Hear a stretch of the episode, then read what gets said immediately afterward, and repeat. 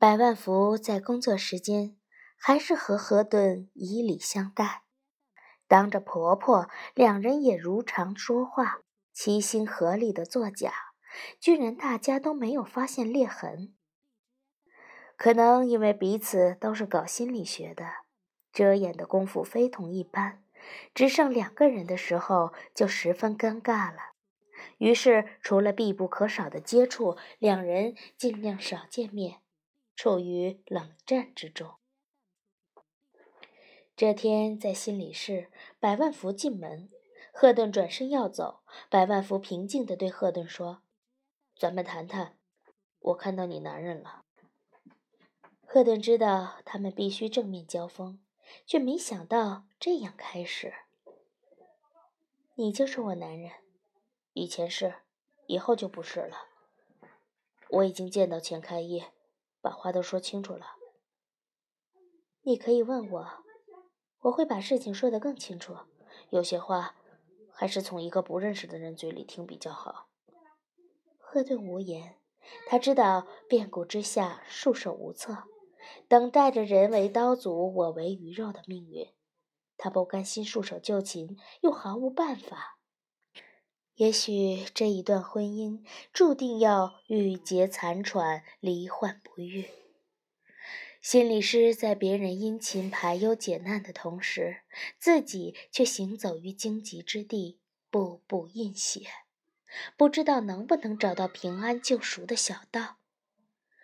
白万福佯装轻松地说：“我和钱开义先生说好了，我退出，成全你们。”为了这个表态，百万福在心中模拟了无数次，每次都心如刀绞。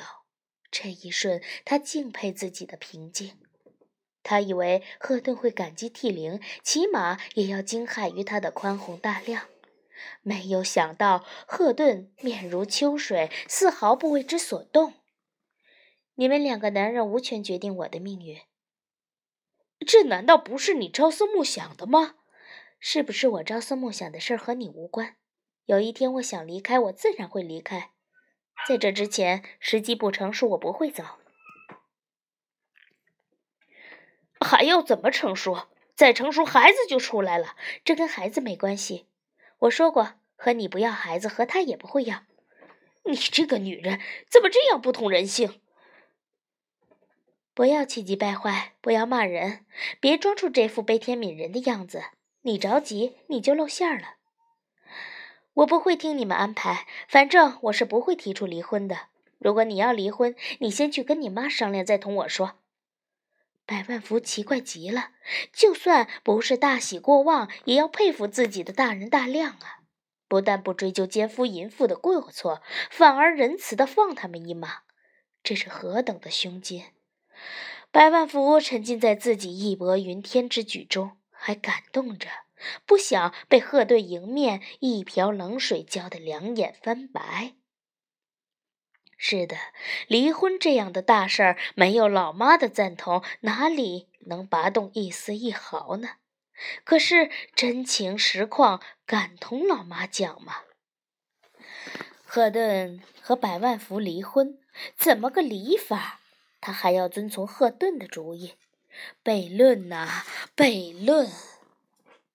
百万湖怀着忐忑不安的心走进老妈的屋子，老妈看也不看他。你终于来了。百万福闹不清这个“终于”的意思，含糊的回答：“呃，来了。”说吧，说什么？你不是一直打算说什么吗？不是忍了这么多天吗？我看你是出了大事儿。好小子，长出息了！原来有事熬不过一天就得跟妈唠叨，现在忍了好几天，这样下去我就放心了。您放什么心？我呀，怕你在世界上受欺负，又没个兄弟，孤独一个。现在。你拿得住事儿了，妈当然高兴。死了也就能闭上眼了。好了，不说这些，把你为难的事儿说出来吧。趁妈还在，帮你拿拿主意。百万福心想，还是老妈厉害，在这样火眼金睛面前，所有的遮挡都是徒然。打开天窗说亮话吧，我想和赫顿离婚。以为老妈会大吃一惊，没想到老太太气定神闲。哦，是你提出来的还是他？这事重要吗？反正就是两个人不过了，谁提还不一样。傻孩子，这不一样，到底是谁呀？我。哦，这么说，是他对不起你了。百万福吓了一跳，本来他是不想把原因告诉老妈的，就说也没什么大不了的事儿，是我不乐意。唉，孩子，你就不要骗妈了。你白费力气，你一落草，眼珠子还没睁开，还认不得我的时候，我就认识你了。你想什么？我还能不知道？你既然不愿意说，我也不勉强。总之，出了让你特别伤心的事儿，你才不得不提出下策。百万福感激老妈的宽宏大量，不在他的伤口上撒盐，忙说。妈，这次您就依我吧，准备让我离婚。老妈眯缝着眼，上下打量着百万福，看你抓心揪肺的，我倒是有心依了你，只是我也做不到。我同意，你也同意，他本人就愿意，就这不就成了吗？老妈不言语，拿出自己梳头的匣子，抽出一张纸，递给百万福。只怕他不答应。这是一张稍显陈旧的纸，虽说被精心保护着，但梳头匣子年久浸油，纸片存在其中，四周被桂花油镶了一圈牙边儿，显出半透明的酥脆。